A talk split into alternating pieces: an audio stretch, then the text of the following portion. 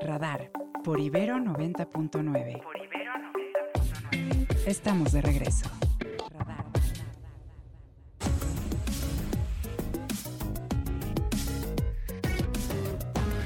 Gracias por continuar con nosotros, ya estamos de regreso y ya estamos listos, listas para escuchar qué nos cuenta nuestro querido Ernesto Osorio sobre la conferencia matutina del presidente Andrés Manuel López Obrador. Ernesto, muy buenos días.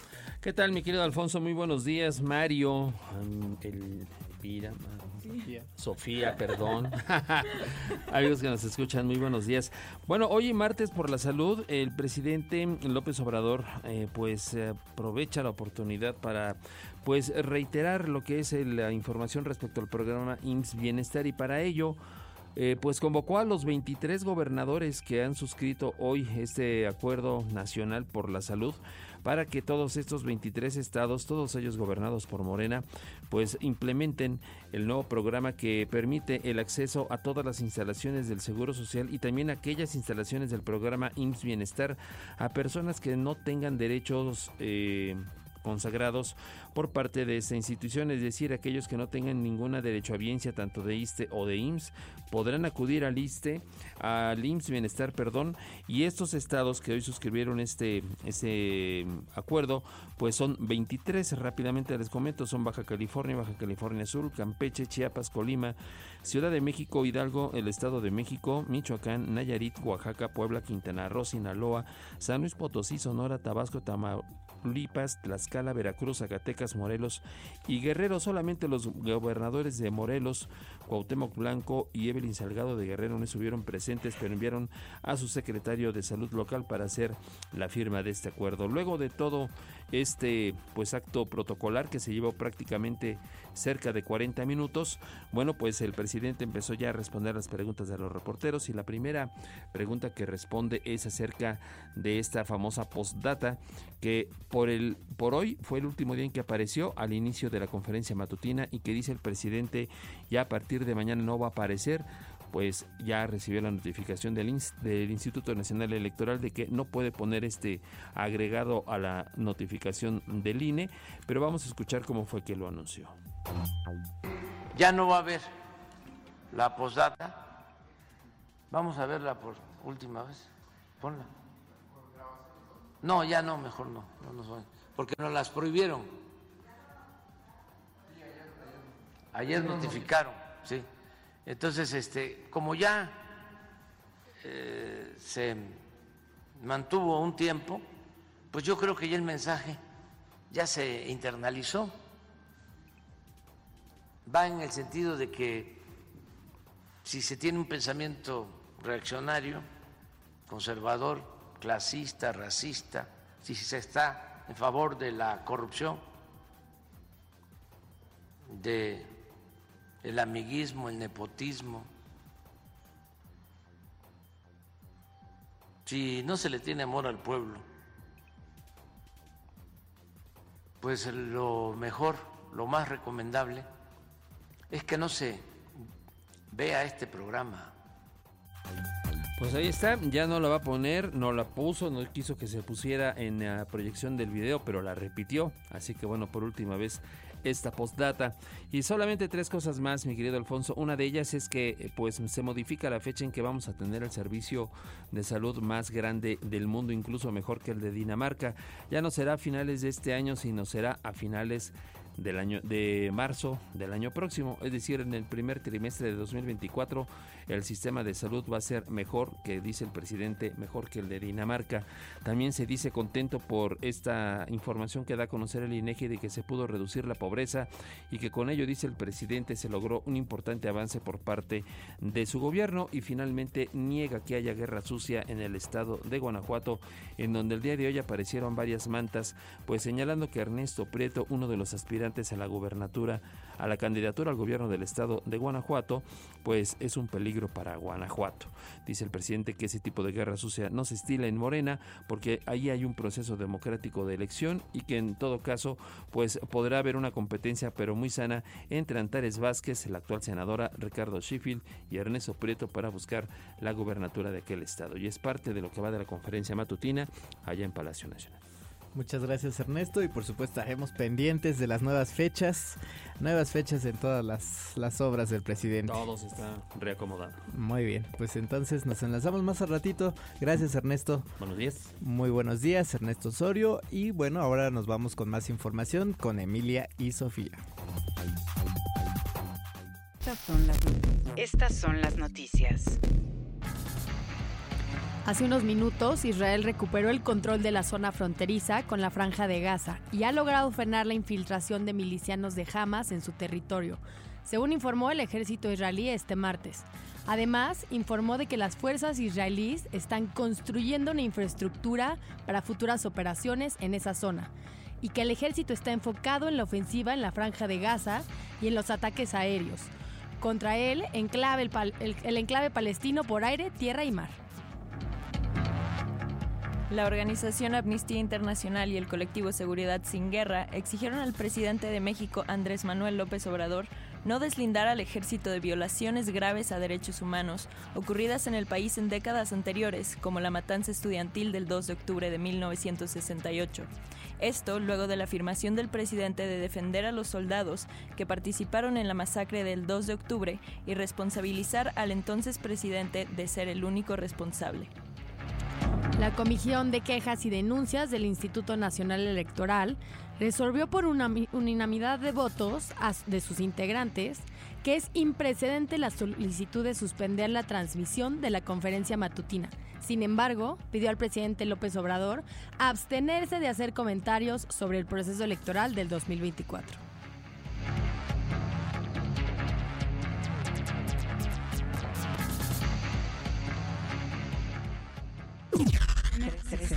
Scanner 360.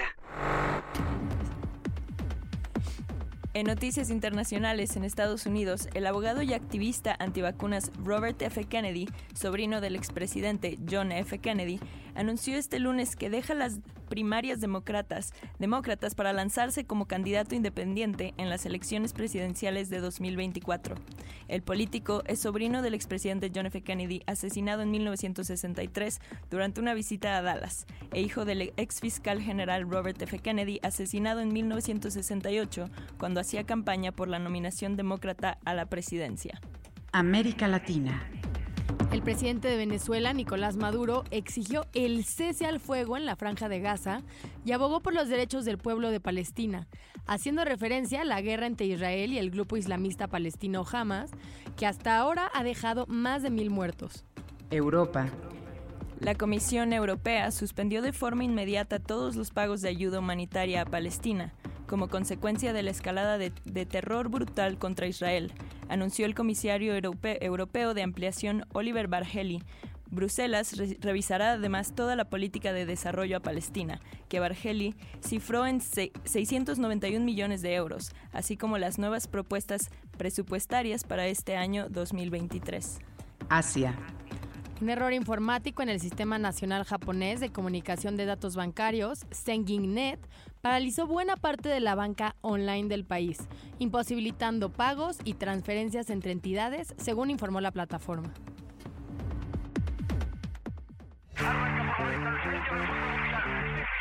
El mundo a través del deporte.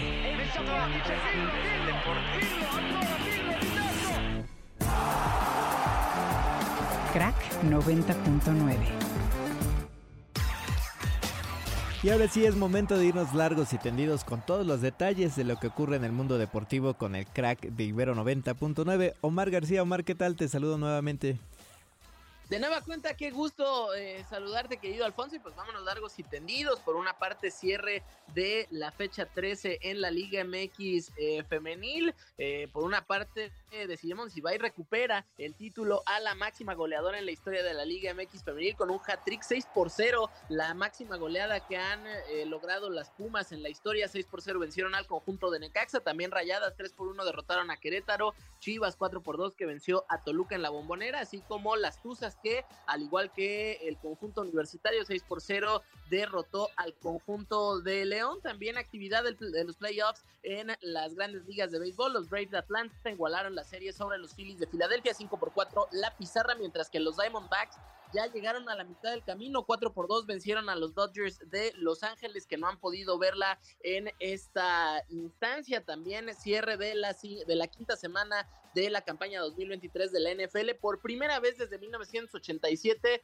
los Raiders consiguieron una victoria sobre los Packers 17-13 en el primer partido de estos dos equipos eh, disputado en Las Vegas. Destacar por una parte eh, la pésima noche de Jordan Love que eh, ha venido de más a menos en su primera campaña como coreback titular de este equipo. Tres intercepciones tuvo el día de ayer claves para que cayera su equipo que ahora se irá a la semana de descanso. Y para terminar, eh, unos Juegos Olímpicos de Los Ángeles 2028 que buscan ampliar el espectro deportivo de su carta con cinco propuestas que estará evaluando el Comité Olímpico Internacional en Suiza. Ya veremos si se pueden eh, llevar a cabo. Por una parte, el regreso del béisbol, así como el softball, esto en la rama masculina y femenina, que si bien ya tuvo actividad en 1992, así como en 2008 y por supuesto en Tokio 2020, donde México tuvo una buena actuación, por cierto, en el softball, la idea es recuperar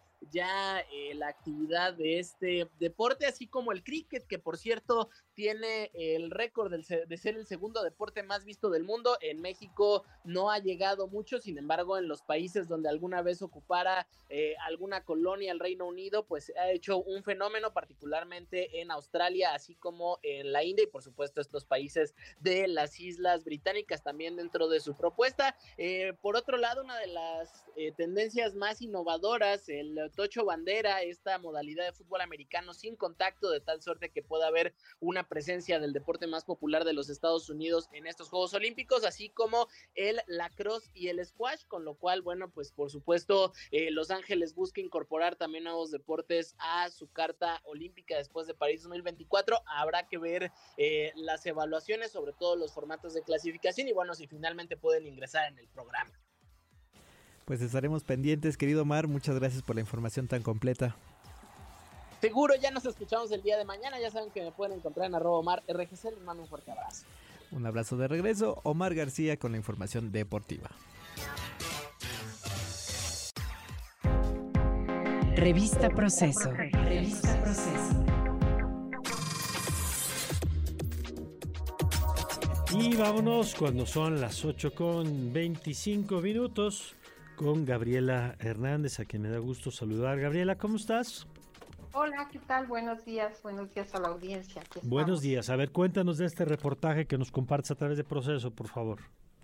Ah, oh, bueno, pues mira, esto ocurrió entre mayo y junio en, el municipio de Coaxingo, un municipio de la Mixteca poblana, donde unos pobladores que estaban organizados como guardias comunitarias, que son una especie de autodefensas, eh, detectan que había llegado a ese lugar un grupo de personas extrañas y cuando los abordan, estos le dicen que eran empresarios sinaloenses que habían llegado a instalar en ese lugar una granja de cerdos, pero pues a los pobladores les parece que todo está muy extraño, mm. porque pues estas personas eh, eligen un paraje muy alejado, estaba muy complicado el acceso, operan de noche, se mueven por veredas y pues nunca ven que llegara un cerdo al lugar. Entonces se organizan, hacen una asamblea y deciden echarlos. Cuando ya piensan que pues que se habían ido, pues, resulta que van al lugar y pues cuando llegan, este, pues ven que todavía habían dejado allí toneles y tambos que estaban llenos de químicos.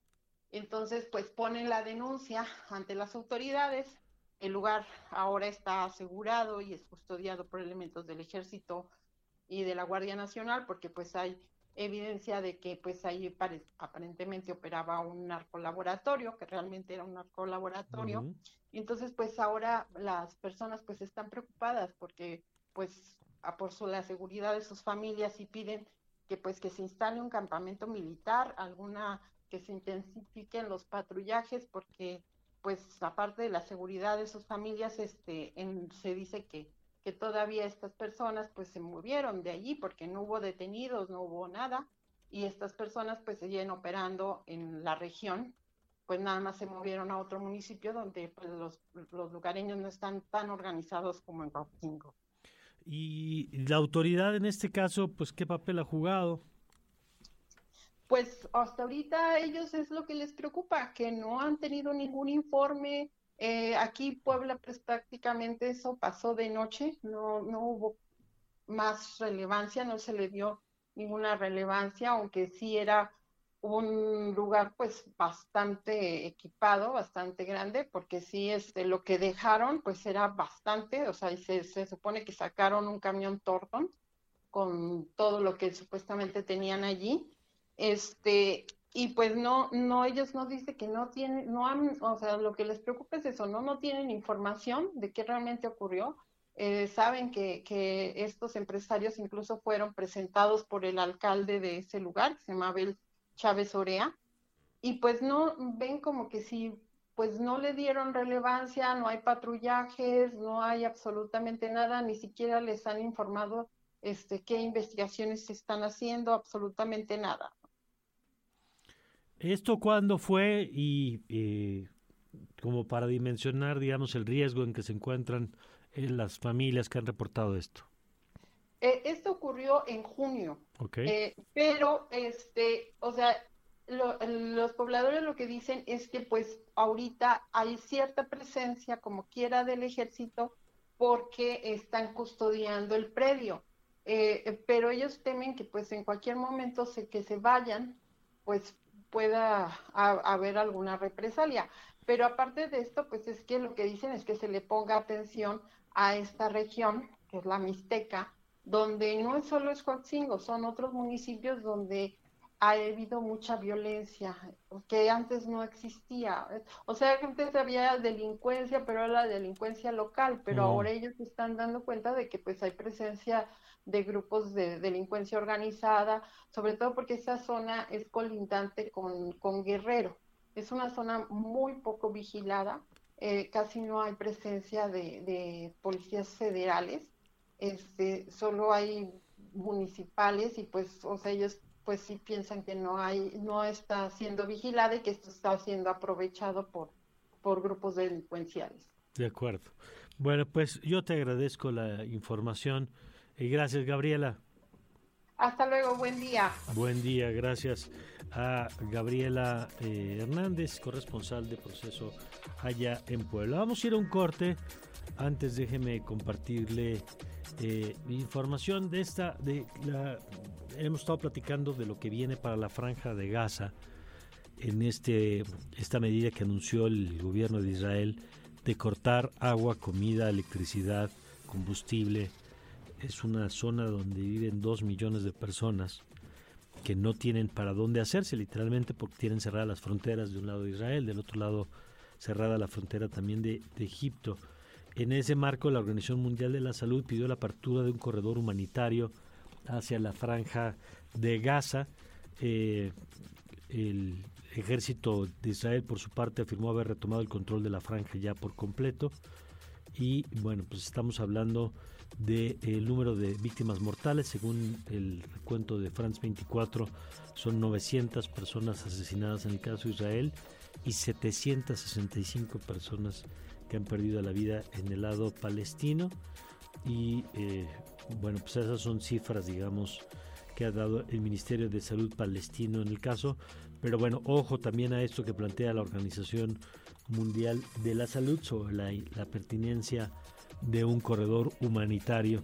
Vamos a ver cómo se va desarrollando este tema y se lo vamos a estar reportando. Vamos a ir una pausa y regresando vamos a nuestra mesa de análisis. Vamos a platicar con eh, José Antonio Crespo y con Ernesto Núñez sobre el tema que, bueno, cómo se van desarrollando las campañas, qué ha pasado con las encuestas, las narrativas de cada uno de las dos eh, principales contendientes en este momento. De esto platicamos regresando. Radar. Por Ibero 90.9. Regresamos. Radar en el tiempo.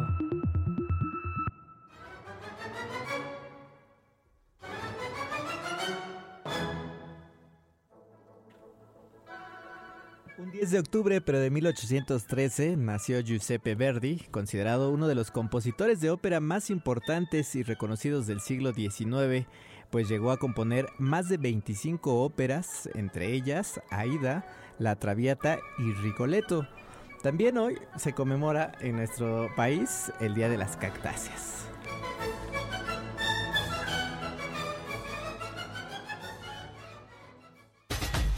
Mesa política. política. Tracking nacional. Bueno, vámonos con nuestra mesa con Ernesto Núñez, a quien saludo con mucho gusto. Ernesto, ¿cómo estás? Ernesto. Bueno, a ver si ahorita eh, hacemos de nuevo el enlace. Y el doctor José Antonio Crespo. Doctor, ¿cómo le va? Buen día. Hola, ¿qué tal? Buen día.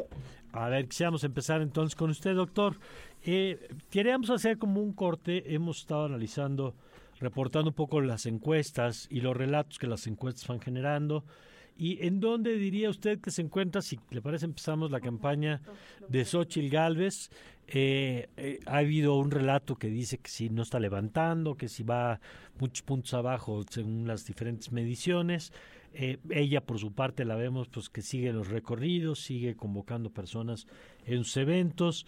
¿En dónde diría que se encuentra en este punto la campaña de, de Xochitl? La campaña no campaña, porque ya sabemos que formalmente no hay ninguna, pero bueno, ahí están.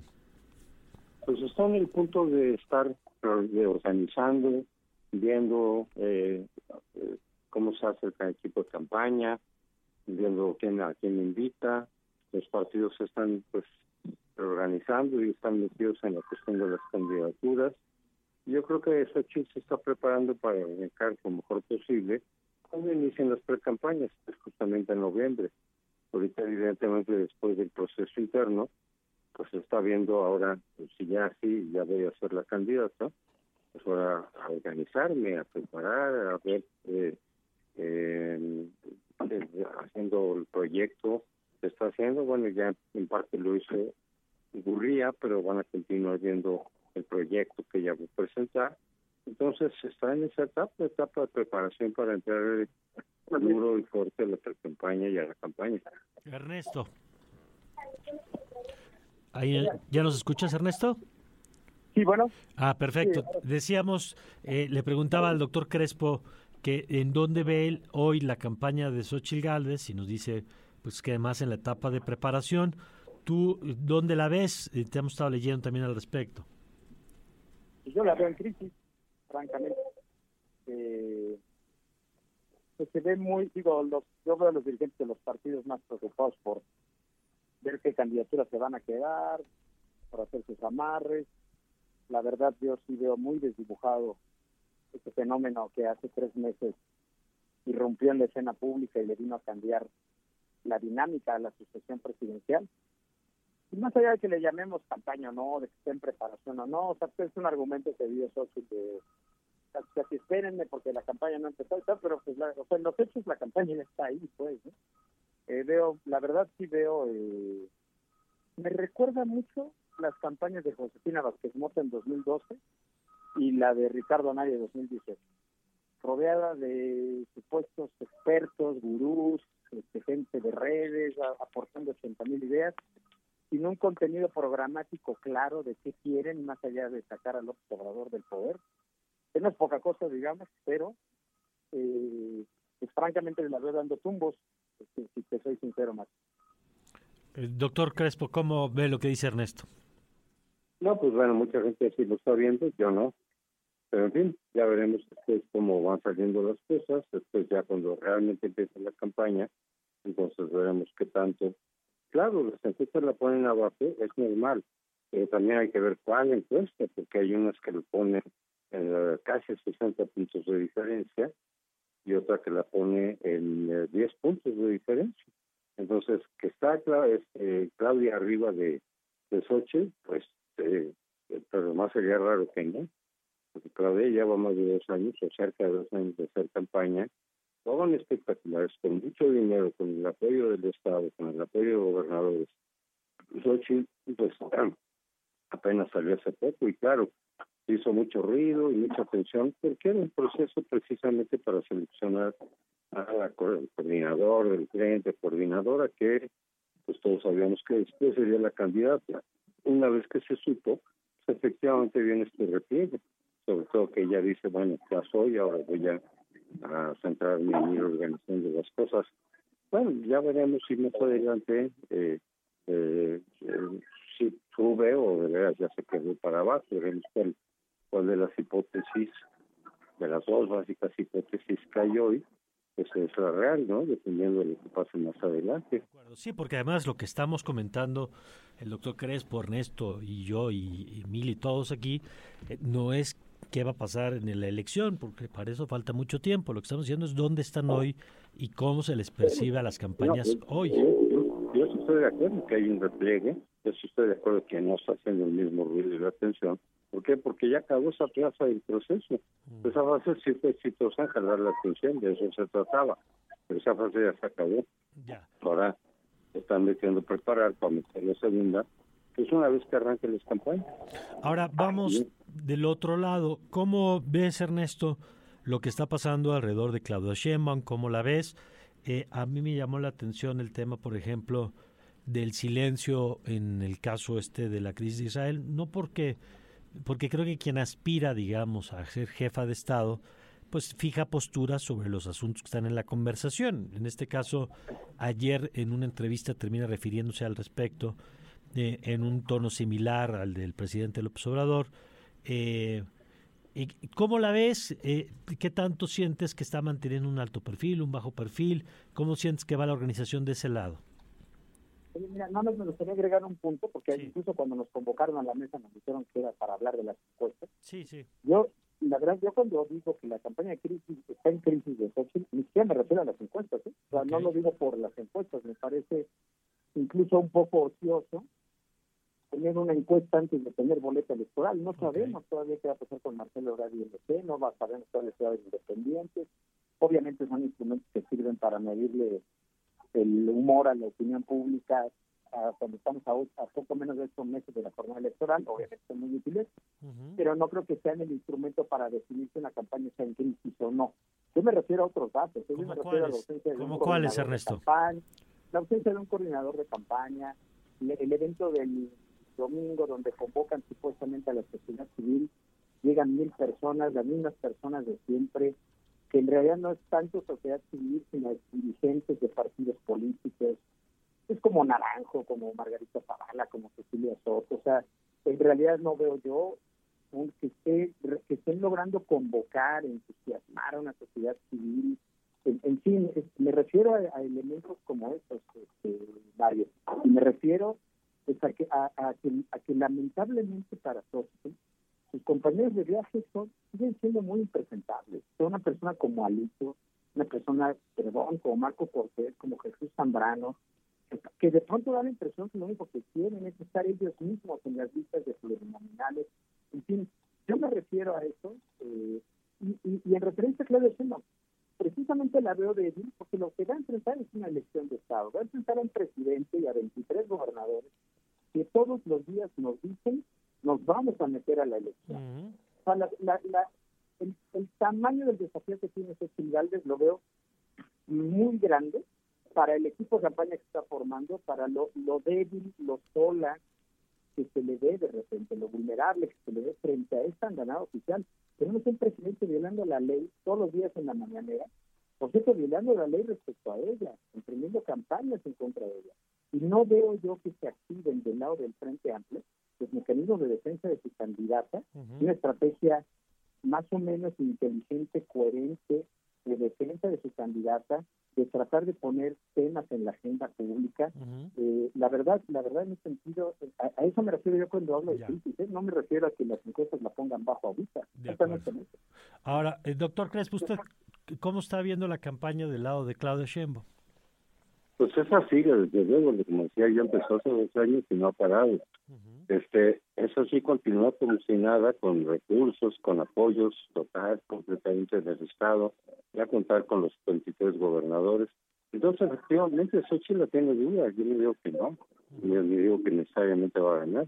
Digo que eventualmente podría ganar. Yo sí creo que fue la más competitiva del lado del frente. Yo creo que un elemento que ayudó a que la gente apoyara a Xochitl es que se le ve desvinculada, eh, la más desvinculada respecto a los partidos, porque efectivamente esos partidos pues sí representan un, un factor negativo, pero la idea es que la gente diga, no, pues no vas a votar por Alito, y vas a votar por eh, Marco Cortés, vas a votar por Sochi, que representa otra cosa. ¿Va a acompañar con los partidos? Pues sí, son los que hay.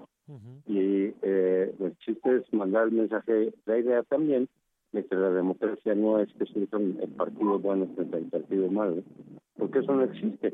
Es contrapesar los partidos que hay, con todos sus efectos, pero pues Morena ya hemos visto que no es la excepción tampoco. No es el partido impoluto que dice usted, está alimentado constantemente de los partidos que ellos mismos condenan. Entonces el PRI el PAN son corruptos y ¿a quién está recibiendo? A un priista y ahora a un panista. Pues eso está alimentado y eso está formado en Morena. Entonces sí, depende mucho también de cómo se haga la campaña, del discurso. Quien está rodeado ahorita, no, ahorita ni siquiera ha terminado de formar su equipo de campaña. Vamos a ver después quién es el equipo de campaña, quién va a ser el coordinador, qué asesores tiene. Está en eso, todavía no podemos decir qué más equipo de campaña, pues cuál es. Ni siquiera está todavía eh, configurado bien. Apenas el domingo no sé que va a invitar o ya invitó, no lo sea, Enrique Ramón a continuar, digamos, con elaborar, corregir, ampliar el proyecto mismo que va a presentar. Entonces no hay proyecto y no si hay. Eh, ya terminó un, un, eh, esbozo de proyecto, se puede alimentar, se puede corregir, y lo vamos a conocer en la, ya cuando empiece la campaña en noviembre, propiamente, pero sí, sí hay varias cosas. Este, ya veremos, pero sí, estoy de acuerdo en que sí la tiene difícil porque sí vamos a encontrar una elección de Estado. De hecho, ya empezó. Vamos a ver, ahí están dos perspectivas, dos análisis y vamos a ver cómo se va desarrollando y cómo se va desarrollando la percepción, la realidad y la percepción, que aquí las dos cosas cuentan, por supuesto. Ernesto, gracias. Muchas gracias, querido Mario. Y parte de la elección de Estado es precisamente lo que vimos con Claudia Sheinbaum en este tema que me preguntaba. Una candidata completamente alineada al discurso del actual presidente, rodeada de todo el aparato. Claro que lo veo mal, o sea, me parece que, incluso, incluso teniendo ella raíces eh, judías, pudo haberse pronunciado desde el domingo y no esperar a que el presidente le tirara línea. Perdón por no por evadir la pregunta. No, no, está bien, está bien, querido Ernesto. Gracias, gracias, doctor Crespo. Con mucho gusto, hasta luego, que les vaya bien. Muchas gracias. Y mire, hay toda la discusión de, por ejemplo, en el caso del silencio de Claudia Sheinbaum, que insisto, el interés más allá del el componente religioso, pues como jefa de Estado, pues sí había una expectativa, digamos. Yo he visto, hay quien dice, no, es que es mejor no decir nada, es mejor que no se mueva hasta no escuchar la del presidente, un poco para no errarle a la postura, digamos, que van a seguir. Eh, hay quien le hubiera gustado, a mí me habría gustado, pues conocer su postura desde antes ante el tema, digamos. Pero bueno, pues para eso son las campañas, pues, para saber de qué están hechos o hechas las candidatas y en qué creen. Y ya uno puede coincidir después o no con las posturas de cada quien, pero, pero conocer las posturas pues es de lo que se trata. A final de cuentas, para eso son estos meses, por cierto, muy adelantados. Radar por Ibero 90.9. Por Ibero 90.9. Estamos de regreso.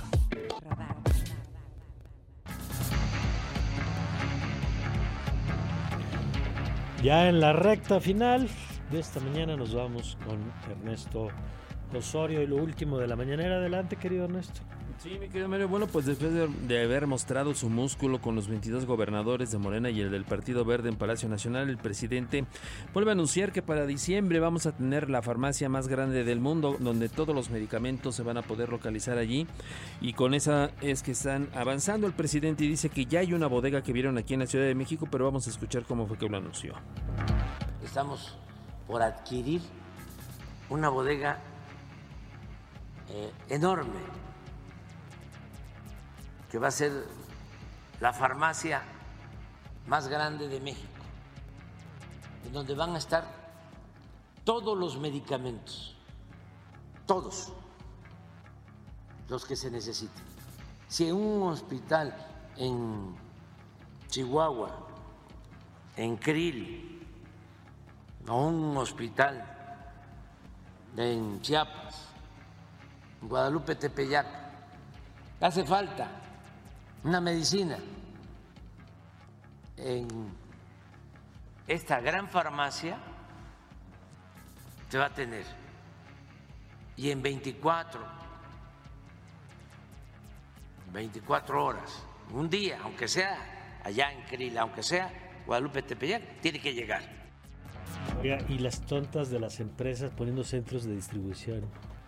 Cuando podrían concentrar todas las papitas de México en una gran, en un oxo gigante, ¿no? Y entonces si tú quieres unas papitas en Tijuana, te mandan las papitas. Y Amazon poniendo centros de distribución en el... No, hombre, un almacén grandote y ya, se acabó la bronca. Así es, pero vamos a tener que aguantar hasta diciembre. Y también para el sistema de salud, el estilo Dinamarca, mejor que el de Dinamarca, como ya lo decíamos hace un rato, hasta finales de marzo del año próximo. Así que aguántese tantito si está enfermo. Y bueno, solamente comentarte también, por si alguien estaba con el pendiente, le pregunta a un reportero al presidente de cuál es su agenda diaria, qué es lo que hace, a qué hora se levanta, si se lava los dientes, qué desayuna, qué come, si está haciendo ejercicio, no va haciendo ejercicio y hizo una rápida agenda, dice que se levanta a las 4.45 de la mañana, tiene la ventaja de vivir en Palacio Nacional y por esas razones que no tiene que trasladarse, que lo primero que hace es tomar un acuerdo con su secretaria para ver cuáles son los pendientes, que tiene que se firman varios acuerdos, luego revisa eh, lo que es la cómo amaneció el peso, cómo amanece la tabla del empleo, después analiza el tema de la seguridad con su secretaria de seguridad Rosicela Rodríguez y luego pasa a la reunión de gabinete, luego de de la reunión de gabinete cerca de las 7 de la mañana, va a la conferencia matutina y de ahí se retira a sus oficinas, atiende lo que tenga en agenda, algunos acuerdos y dice que a la una de la tarde, cuando tiene posibilidad de hacerlo, va a macanear un rato, es decir, a, practicar su bateo. A la una de la tarde. Una de la tarde, una una quince, pero que por el momento no va a poderlo seguir haciendo porque dice se lastimó hace dos días. después de la una? Después de la una de la tarde regresa a Palacio ah. Nacional, sigue en sus reuniones y hasta las 8 de la noche en que él se retira a sus eh, a, su cuarto, digamos ya para ver lo que serán los resúmenes informativos, pero dice que así es un día en la vida del presidente. Ah, muy bien, pues sí estaba con el pendiente, como dice Ernesto. Gracias, Ernesto. Muy buenos días. Me voy con la ilusión de la farmacia gigante. Alfonso, ya nos vamos. Igual nos vamos con esa ilusión, querido Mario. Gracias por acompañarnos. Nos escuchamos el día de mañana. Sofía. gracias, gracias por escucharnos. Yo la pasé fenomenal. ¿Tú qué tal, Emilia? Híjole, tema complicado. La verdad sí traigo el corazón apachurrado, poco pero estrujado. Sí. Muy bien, Emilia, gracias. Eh, gracias Juan Esteban, gracias Gio, gracias Ernesto, gracias Samantha, gracias a todo el equipo por habernos acompañado en esta mañana. Eh, les dejamos en, buenas manos con el vórtice y le esperamos, ya lo saben, mañana, mañana miércoles, que también seguro Juan y Scarlett, y, Scarlett, y Samantha y todos van a estar por acá. Este, mañana también, ¿verdad, muchachos? Sí, seguro, ¿verdad? ¿Verdad, Sofía? Sí. Ese es el espíritu, muy bien. Bueno, si no, los que estemos, mañana aquí les esperamos a las 7 de la mañana. Yo soy Mario Campos y le deseo, como siempre, que tenga usted un magnífico pero un magnífico día. Ibero 90.9 presentó los acontecimientos del día y las voces más actualizadas. Todos captados por radar 90.9.